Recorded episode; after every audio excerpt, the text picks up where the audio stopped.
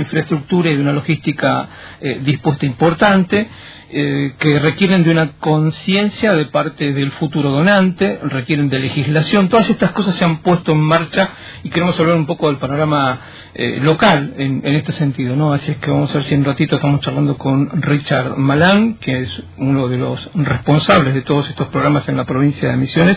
Es el responsable del Centro Único de Coordinación de Evaluación e Implantes de la provincia y titular además del Banco de Sangre, porque bueno, se ha venido desarrollando desde hace ya buen tiempo esta parte eh, una fuerte campaña para tratar de que eh, en la provincia de Misiones tengamos otros números en torno de, los implantes. Creo que Richard, el doctor Richard Malán ya está en línea, así es que lo saludamos. Antes que nada, ¿cómo le va? Muy buenos días aquí en los estudios de Verano Valvular en Canal 12 y en LT 17. ¿Cómo estás, Richard? ¿Qué tal? Muy buen día. ¿Cómo están ustedes? Hablemos primero de la legislación, ¿no? de, de todo lo que significó en su momento contar con eh, una legislación adecuada para poder pensar eh, luego claramente en una política cierta de ablación e implantes en la República Argentina y hablemos del caso misionero en particular. Sí, bueno, eh, la nueva ley que, se promulga en agosto pasado eh, vino a modernizar varios aspectos de la población trasplante en Argentina. Hubo cierto debate con un, artículo en particular o un par de artículos en particular que tienen que ver con la figura del donante presunto, que ya existía esa figura, eh, pero que nunca había podido ser implementada adecuadamente eh, con la modificación del año 2006. Eh, recordamos que el, donante presunto habla de que, digamos, uno es donante salvo que lo exprese lo, deje expreso como negativo, ¿no? ya, por escrito y, con los canales que el Bucay tiene y tenía, ¿no? Eh, entonces, eh, nosotros consideramos que la, la nueva ley lo que hace es quitarle la responsabilidad a la familia de decidir en un momento tan difícil, ¿no? Claro, claro. Eh, eso se basa también en, en se estudió previamente cómo era la situación de Argentina por ejemplo, con encuestas poblacionales, eh, donde se ve que el 80% de la población eh, tiene una visión muy positiva hacia la donación y hacia el trasplante. Y que no se lograba de que cada 10 fallecidos 8 sean donantes por fallas más nuestras del sistema sanitario eh, que, que un problema con la gente. Alguna vez, Richard, hablábamos con un sociólogo que vino aquí a dar varios talleres sobre esta cuestión y él hablaba también de la cuestión de la comunicación, la importancia que tiene hacer llegar a la población con claridad el mensaje de la importancia que tiene ser donante. Sí, bueno, en, lo que tiene que ver con la población, nosotros eh, todos los mensajes eh, y, eh, que damos en, cuanto a, a lo positivo que significa es siempre muy bien recibido por parte de la población la, la, comunicación eh, más importante es la del momento en que eh, tenemos un fallecido y tenemos una familia en crisis. Y ahí es donde eh, impacta de alguna manera esta modificación porque nos da una herramienta más donde en ese momento que hay familias que pueden tener diferentes sentimientos frente a la muerte de un ser querido, desde culpa a veces, por ejemplo, no sé, digamos, eh, yo le compré esa moto que lo hizo de accidentarse a mi hijo, o no le dije te amo hace, hace mucho que no le digo te amo, o sea, muchas cosas que uno puede sentir frente a la pérdida, eh, uno, de los primeros sentimientos que puede sentir es culpa. Eh, entonces, la donación, nosotros queremos que se convierta en algo sanador para esa familia, que ayude a, a, superar, a empezar el duelo por lo menos, eh, y que tenga un efecto positivo sobre el dolor, eh, que, intente mermar ese dolor. Eh, entonces, para eso, la ley tiene también ese objetivo, es sacarle la responsabilidad a esa familia. Bien. De hecho, hay otro punto que es importante, que es el tema del donante en sí. No, hay, hay una situación ideal del donante, hay un donante ideal. ¿Qué pasa con aquellos que, por ejemplo, podemos tener diabetes o, alguna otra cuestión eh, haber sufrido una ACV, en fin. Bueno, por supuesto, el donante ideal es el donante sano, joven, digamos, que no ha tenido enfermedades, que no tiene ningún tipo de, no tuvo ningún tipo de problemas y que, que bueno, que no, es que es el que más abunda, por supuesto, ¿no? Porque en general muchos de los donantes vienen de una enfermedad. Ah. Eh, frente a, la suposición de que todos los donantes son de accidentes, no, en realidad vienen la mayoría de, hipertensión, por ejemplo, que es la ACV. Entonces, eh, los donantes siempre vienen con algún tema que nos impide implantar todos los órganos, algunos.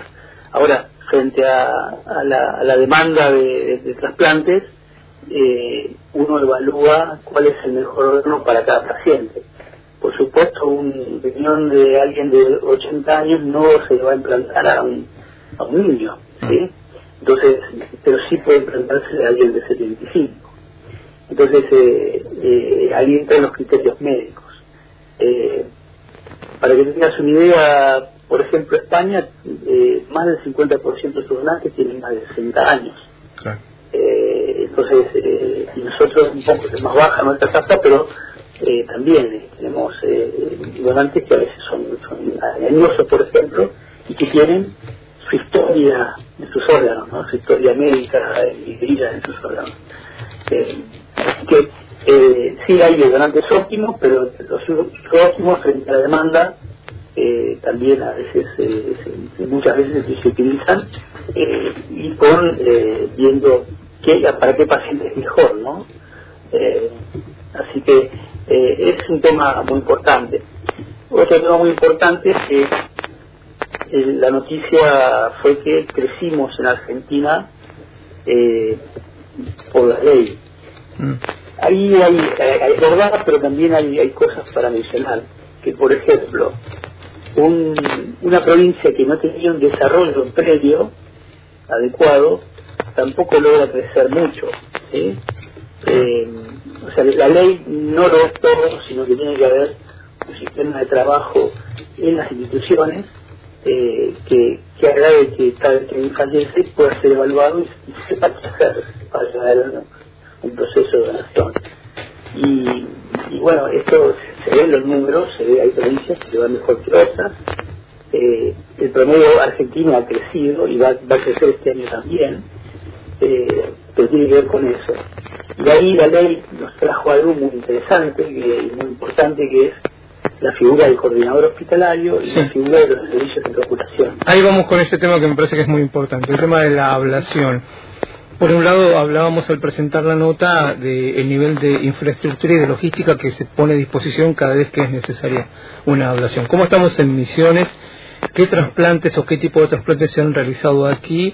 ¿Y qué pasa también con el funcionamiento de la red nacional de ablación?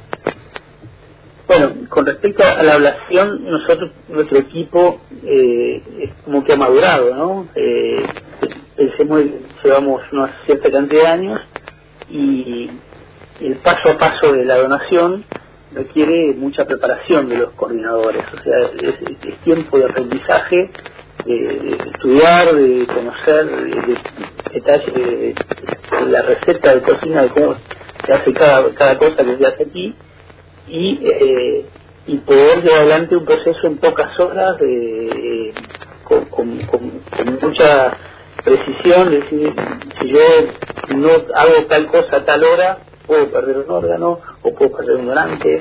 Entonces, ese paso a paso lo hemos logrado en misiones eh, y por eso hemos crecido eh, muchísimo. Superamos la tasa de donantes por millón, que bueno, la Argentina eh, estuvo en 15 por millón. O sea, superamos holgadamente la, media nacional. Con respecto a la capacidad de trasplantar la provincia, tenemos eh, los principales trasplantes en cantidad, como son de renal y de córneas, que son eh, las dos listas de más grandes. Eh, los otros trasplantes siempre se trata de que estén en, en comunidades poblacionales donde la casuística justifique tenerlos. Por eso, por ejemplo, trasplante cardíaco, es bueno tener uno en la región por, por, la cantidad de, pacientes, ¿no? No es lo mismo un equipo de trasplante que hace eh, dos trasplantes por año que uno que haga 40 trasplantes por año. O sea, la, eh, uno confía más en ese que hace 40. Eh, y, para lograr eso, eh, los trasplantes que se hacen, que las listas de espera son más cortas, más chicas, se, se ubican regionalmente. En el caso de trasplante cardíaco tenemos nosotros en Corrientes, por caso de trasplante de riñón y páncreas en Formosa. y así como nosotros también en la provincia incorporamos eh, trasplante médula, que es otro tipo de trasplante con células, pero bueno, para que tengan una idea que hay una visión sanitaria en, la distribución de los equipos de trasplantes, eh, también para tener mejores resultados. ¿no?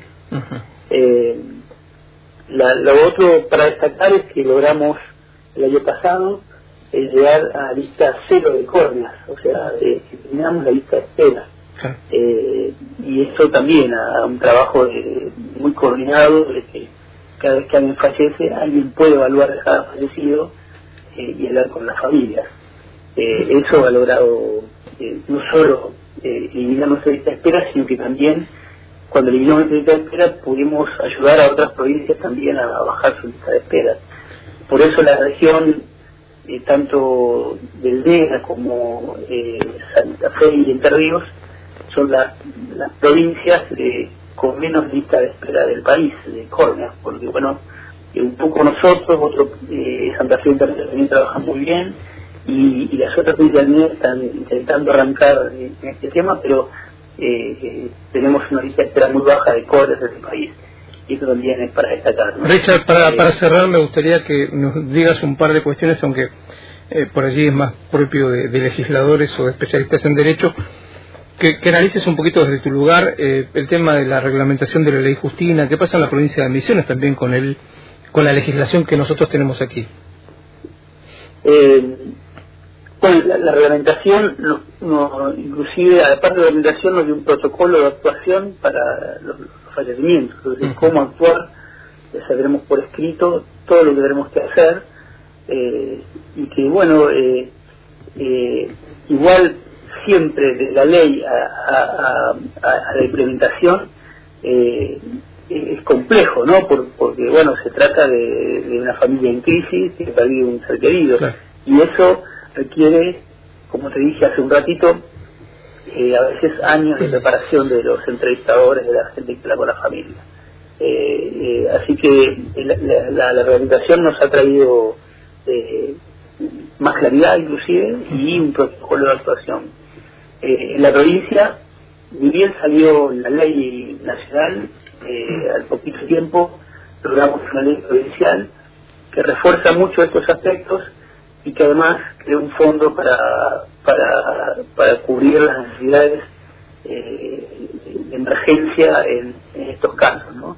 este año esperamos contar con ese fondo y, poder, digamos, eh, cumplir con todas las necesidades de los procesos de nación. Eh, no es que no teníamos eh, recursos antes, sino que dependíamos de partidas de diferentes, por ejemplo, del ministro, ¿sí?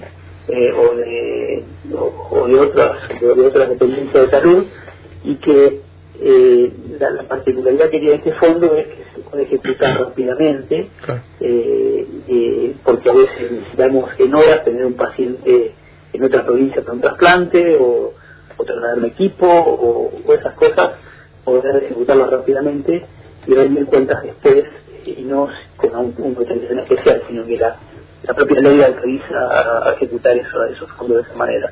Bien. Eh, esos son algunos de los aspectos de, la nueva ley eh, provincial y bueno, eh, aparte de adherir, eh, incorpora también una modernización del timing. Perfecto. Richard, muchísimas gracias por atendernos en esta mañana y obviamente vamos a estar atentos a cómo sigue evolucionando este plan que siempre uno piensa que es eh, necesario aumentar el número de donantes, aumentar la cantidad de gente que sepa qué es lo que eh, tiene a mano en materia de legislación para apelar, eh, sacarle, como vos decías, un poco el, peso y la responsabilidad a los familiares que en momentos del máximo dolor tienen que además tomar ese tipo de decisiones. Para eso la ley genera este protocolo a partir de la reglamentación. Muchísimas gracias por atendernos. ¿eh? No, a ustedes un abrazo y muy buen año. Igualmente. El doctor Richard Marlán charlando con nosotros. Él es el em, coordinador del Centro Único Coordinador de Ablación e Implantes de Emisiones y titular del Banco de Sangre. Bueno, Natalia Café charlando un poco eh, de un tema sumamente delicado como, como, es este, pero al mismo tiempo, mm, al menos a mí me parece que hay la posibilidad para una familia o para, para un ser querido de, de algún modo darle una continuidad a un proceso que no se cierra del todo con la muerte. Uno puede creer o no en cuestiones del más allá, en algún tipo de divinidad, pero aquí hay un hecho concreto, ¿no? Uno puede hacer que otra persona esté mejor. Seguro. Yo quería recordar, Miguel, eh, un hermano mío que, que, falleció hace mucho tiempo, hace 17 años, estoy hablando de Damián Tusinkiewicz.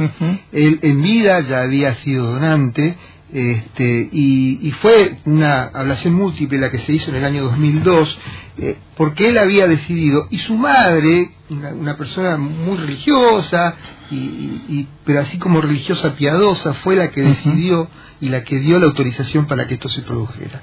Entonces, este, creo que ahí tiene que ver, y por más este, pensamiento religioso. Hoy hablamos cuidar al otro, ¿eh? lo que decía Spinetta. Bueno, este, eh, de esto se trata también, ¿no? O sea, no Mejorar la calidad de vida también de, de las personas, ¿no? del otro, del prójimo.